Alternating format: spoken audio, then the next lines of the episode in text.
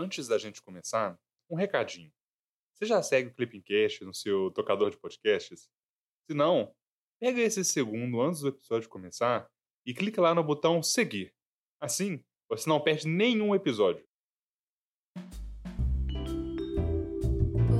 Eu sou Ana Clara e estamos começando mais um Clippingcast, o podcast semanal que te ajuda a ficar por dentro do que acontece no mundo.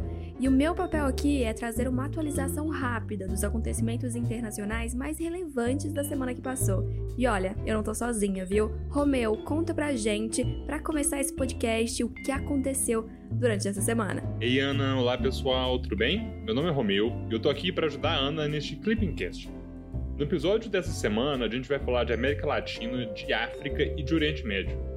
Tivemos atualizações nas negociações entre o governo e a oposição na Venezuela.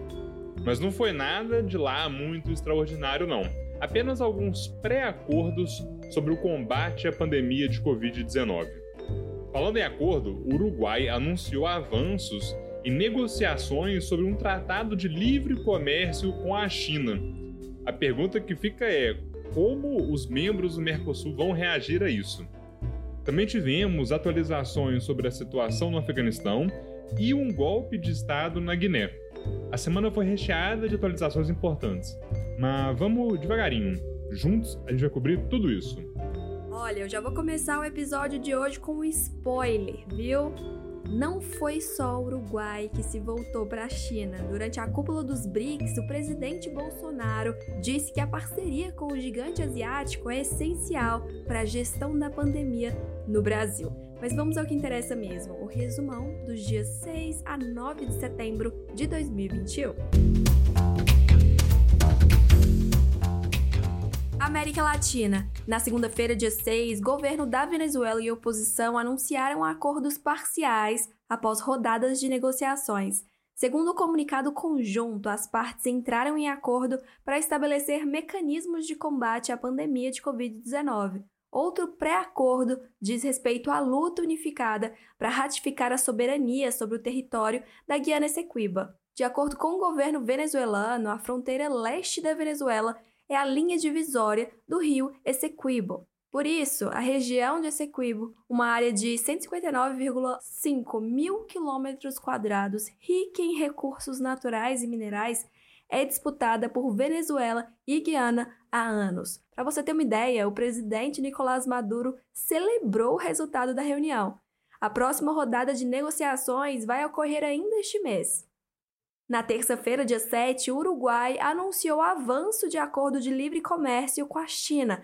Trata-se do primeiro anúncio de negociações fora do Mercosul desde que o Uruguai comunicou a seus parceiros do bloco a intenção de negociar acordos comerciais fora do bloco. O presidente do país afirmou que conversou com o líder chinês Xi Jinping e que a previsão de ambos é que o documento esteja pronto em novembro. Lacalepo disse ainda que não precisa do aval dos demais sócios do bloco para avançar com esse acordo, algo que vem sendo contestado pela Argentina. No dia seguinte, o Brasil formalizou a decisão de não renovar o convênio sobre transporte marítimo entre Brasil e Uruguai e entre o Brasil e a Argentina. A decisão, além de incentivar a concorrência e a competitividade da prestação de serviço do setor, acelera o processo de acessão do Brasil ao CDE, que é prioridade do governo federal. Na quinta-feira, dia 9, o presidente Jair Bolsonaro disse que a parceria com a China é essencial para a gestão da pandemia no Brasil. Essa declaração foi dada na abertura da 13ª cúpula do BRICS, que ocorreu de forma virtual. Bolsonaro citou o fato de que insumos para a produção de vacinas vêm da China. Além de Bolsonaro e Xi Jinping, também estavam presentes na cúpula os presidentes da Rússia, África do Sul e Índia. A respeito da Índia, Bolsonaro disse que a cooperação com o país tem avançado, em especial nas áreas de ciência e tecnologia, energia e saúde. O presidente ainda ressaltou o interesse brasileiro em diversificar a pauta exportadora com a Rússia. Atualmente, a presidência pró-tempore do bloco é da Índia. O tema deste ano é Cooperação intra-BRICS, para continuidade, consolidação e consenso e se desdobra em três pilares de cooperação, sendo eles política e segurança, econômico e financeiro e, por último, cultural e de pessoa para pessoa. Em 2022, a China assume a liderança do grupo. O BRICS é um tema importantíssimo para o CACD. Então, bora fazer uma breve revisão sobre o agrupamento. O BRICS, sempre bom lembrar, é formado por cinco grandes países emergentes: Brasil, Rússia, Índia, China e África do Sul. Só que o acrônimo mesmo foi criado lá em 2001 pelo banco de investimentos Goldman Sachs e naquela época era somente BRIC, era um acrônimo criado para tentar indicar as potências emergentes que formariam, junto com os Estados Unidos, as cinco maiores economias do mundo no século XXI. Pode deixar comigo que eu conto mais detalhes, Romeu. Em 2006, os países do BRICS deram início ao diálogo formal, que desde 2009 tem lugar nos encontros anuais de chefe de Estado e de governo. Em 2011, com o ingresso da África do Sul, o BRICS alcançou sua composição definitiva. Ao longo de sua primeira década, o BRICS desenvolveu cooperação setorial em diferentes áreas, como ciência e tecnologia, promoção comercial, energia, saúde, educação, inovação e combate a crimes transnacionais. Atualmente, essa cooperação setorial, que abrange mais de 30 áreas, traz importantes benefícios concretos para as populações dos países do agrupamento. E esse é o caso da Rede de Pesquisa em Tuberculose, que tem o objetivo de tentar introduzir medicamentos e diagnósticos de qualidade a preços acessíveis nesses países. Inclusive, falando sobre atualidades, né, na última semana, o Uruguai os Emirados Árabes Unidos e Bangladesh foram aprovados como os novos membros do novo Banco de Desenvolvimento do BRICS, que deu início a esse processo de outreach, buscando novos membros.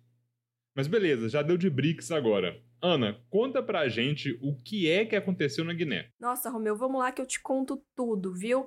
África. No domingo, dia 5, um grupo de militares tomou o poder na Guiné e deteve o presidente do país, o Alpha Condé. O grupo era comandado pelo coronel Mamadi Bolboia, chefe das forças especiais da Guiné. Ele suspendeu a Constituição e dissolveu o governo do país. Ah, para vocês lembrarem, né? O Alpha Condé, ele é presidente da Guiné desde 2010 e foi eleito para um terceiro mandato, lá em outubro de 2020. Mas essa eleição ela foi marcada por protestos e acusações de fraude.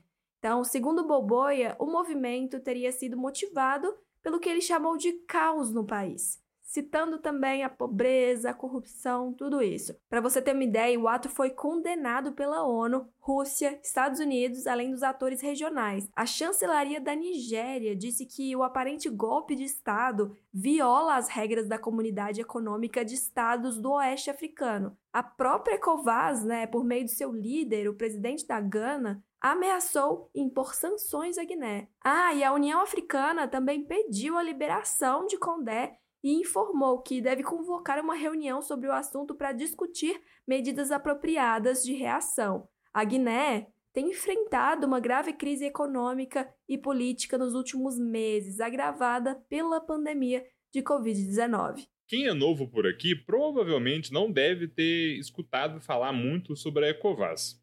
A Comunidade Econômica dos Estados da África Ocidental foi criada lá em 1975 por meio da assinatura do Tratado de Lagos e tem como objetivo principal a promoção do comércio, a cooperação e o desenvolvimento na região oeste da África. É como se fosse, mais ou menos, uma mistura entre o Mercosul e a Unasul daquela região do oeste da África. E desde então, a integração entre os estados partes do, da ECOWAS vem se intensificando, sobretudo no aspecto político. Em 1993, a revisão do Tratado de Lagos previu a criação de um parlamento oeste africano, de um conselho econômico e social e de um tribunal, para assegurar a aplicação das decisões da comunidade. Essa revisão é importante para entender o papel atual da ECOWAS, já que determina formalmente a responsabilidade da comunidade de evitar e resolver esses conflitos regionais, como esse, né, que está acontecendo na Guiné. Para a política externa do Brasil, a ECOVAS e a estabilidade da região são muito relevantes, especialmente pela presença de países que fazem parte da CPLP, como Cabo Verde e Guiné-Bissau, e também pela manutenção da paz no Atlântico Sul, sobretudo no contexto das opacas. Mas falando na diplomacia do Brasil, como vamos fazer para lidar com os refugiados afegãos, Ana? Ótimo ponto, Romeu. Vamos conversar sobre isso. Oriente Médio. Na sexta-feira, dia 3, o governo brasileiro anunciou a concessão de visto temporário a afegãos.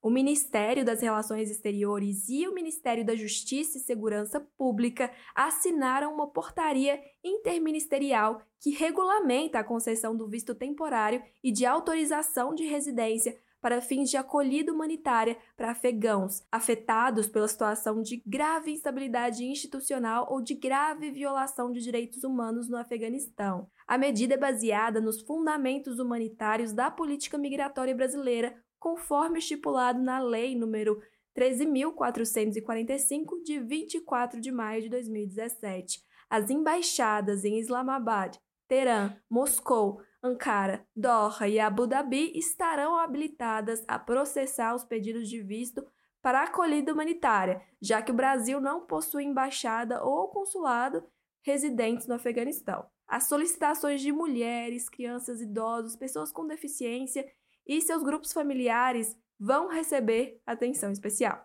Falando em atenção especial, nunca é demais a gente relembrar os principais pontos da lei de imigração. De acordo com o artigo 3 da Lei 13.445 de 2017, a acolhida humanitária é um dos princípios e garantias que regem a política migratória brasileira. De acordo com o seu artigo 14, o visto temporário ele pode ser concedido ao imigrante que venha ao Brasil com o intuito de estabelecer residência por tempo determinado e que se enquadre em pelo menos uma das dez hipóteses listadas entre elas a da acolhida humanitária. Esse visto pode ser concedido ao apátrida ou então ao nacional de qualquer país em situação de grave ou eminente instabilidade institucional, de conflito armado, de calamidade de grande proporção, de desastre ambiental ou de grave violação de direitos humanos e de direito internacional humanitário. O visto de acolhida humanitária é uma forma de o Brasil tentar ajudar o povo afegão, mas a situação por lá só vai ser resolvida mesmo com um governo que consiga estabilizar o país. Na terça-feira, dia 2, o Talibã anunciou o novo governo no Afeganistão. O Talibã nomeou um dos fundadores do grupo como chefe do novo governo interino. Pode ser que você se lembre dele, já que ele se tornou a face pública da facção quando ele chefiou a delegação que negociou o acordo com os americanos em Doha em 2020. Ele foi indicado como número 2 do regime.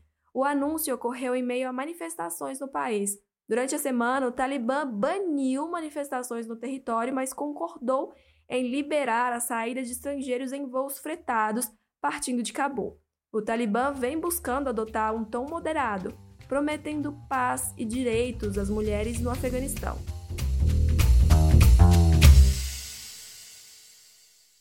É isso, pessoal. Chegamos ao fim de mais um Clipping Cast com o um resumão da semana dos dias 6 a 9 de setembro de 2021. Vocês gostaram? Tem alguma crítica? Mande mensagem sobre o conteúdo do podcast lá pelo nosso Instagram, o arroba clipping__cacd. Tchau, tchau e até semana que vem. Para você que nos acompanha, compartilhe nas suas redes sociais a sua rotina de estudos no Clipping, com o podcast, tudo isso, viu? A gente vai adorar acompanhar a sua jornada rumo à diplomacia. Até semana que vem. Tchau, tchau.